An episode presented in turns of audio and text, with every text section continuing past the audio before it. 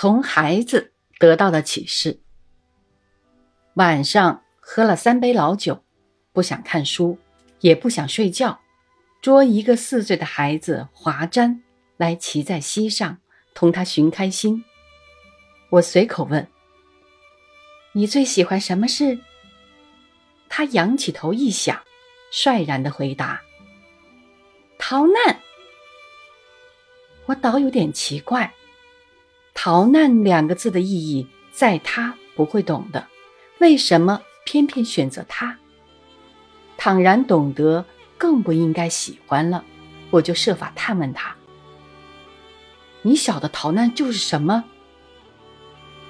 就是，爸爸妈妈。宝姐姐，软软，嗯，娘姨，大家坐汽车去看大轮船呐。哦，原来他的逃难的观念是这样的，他所见的逃难是逃难的这一面，这真是最可喜欢的事。一个月以前，上海还属孙传芳的时代。国民革命军将到上海的消息日紧一日，素不看报的我，这时候也订一份《时事新报》，每天早晨看一遍。有一天，我正在看昨天的旧报，等候今天的新报的时候，忽然上海方面枪炮声响了，大家惊慌失色。立刻约了邻人，扶老携幼的逃到附近江湾车站对面的妇孺救济会那里去躲避。其实，倘然此地果真进了战线，或到了败兵，妇孺救济会也是不能救济的。不过当时张皇失措，有人提议这办法，大家就假定它为安全地带，逃了进去。那里面地方大。有花园、假山、小川、亭台、曲栏、长廊、花树、白鸽，孩子一进去，登临盘桓，快乐的如入新天地了。忽然，兵车在墙外过，上海方面的机关枪声、炮声愈响愈近，又愈灭了。大家坐定之后，听听，想想，方才觉得这里也不是安全地带。当初不过是自骗罢了。有决断的人先出来雇汽车逃往租界，每走出一批人，留在里面的人增一次恐慌。我们集合邻人来商议，也决定出来雇汽车逃到杨树浦的沪江大学。于是立刻把小孩们从假山中栏杆内捉出来，装进汽车里，飞奔杨树浦了。所以决定逃到沪江大学者，因为一则有邻人与该校熟识，二则该校是外国人办的学校，较为安全可靠。枪炮声渐远弱，到听不见了的时候，我们的汽车已到沪江大学。他们安排一个房间给我们住，又为我们代办膳食。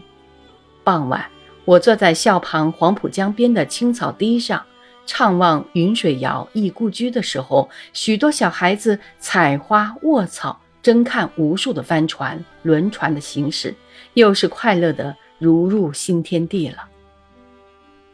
次日，我同一邻人步行到故居来探听情形的时候，青天白日的旗子已经招展在晨风中，人人面有喜色，似乎从此可庆成平了。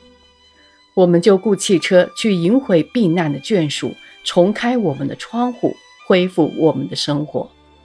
从此，逃难两字就变成家人的谈话的资料。这是逃难，这是多么惊慌、紧张而忧患的一种经历。然而，人物一无损伤，只是一次虚惊。后来回想，这回好似全家的人突发的。出门游览两天，我想，假如我是预言者，晓得这是虚惊，我在逃难的时候将何等有趣！素来难得全家出游的机会，素来少有坐汽车游览参观的机会。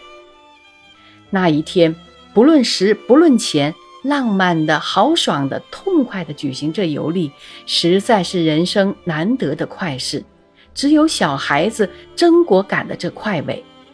他们逃难回来以后，常常拿香烟篦子来叠做栏杆、小桥、汽车、轮船、帆船，常常问我关于轮船、帆船的事。墙壁上及门上又常常有有色粉笔画的轮船、帆船。亭子、石桥的壁画出现，可见这逃难在他们脑中有难忘的欢乐的印象。所以今晚我无端地问华瞻最欢喜什么事，他立刻选定这逃难。原来他听见的是逃难的这一面，不止这一端。我们所打算计较争夺的洋钱，在他们看来，个个是白银的浮雕的胸章；扑扑奔走的行人，扰扰攘攘的社会，在他们看来，都是无目的的在游戏，在演剧。一切建设，一切现象，在他们看来，都是大自然的点缀装饰。哎，我今晚受了这孩子的启示。他能撤去世间事物的因果关系的网，看见事物的本身的真相。我在世至成方的实生活中，也应该懂得这撒网的方法，暂时看看事物本身的真相。哎，我要向他学习。一九二六年。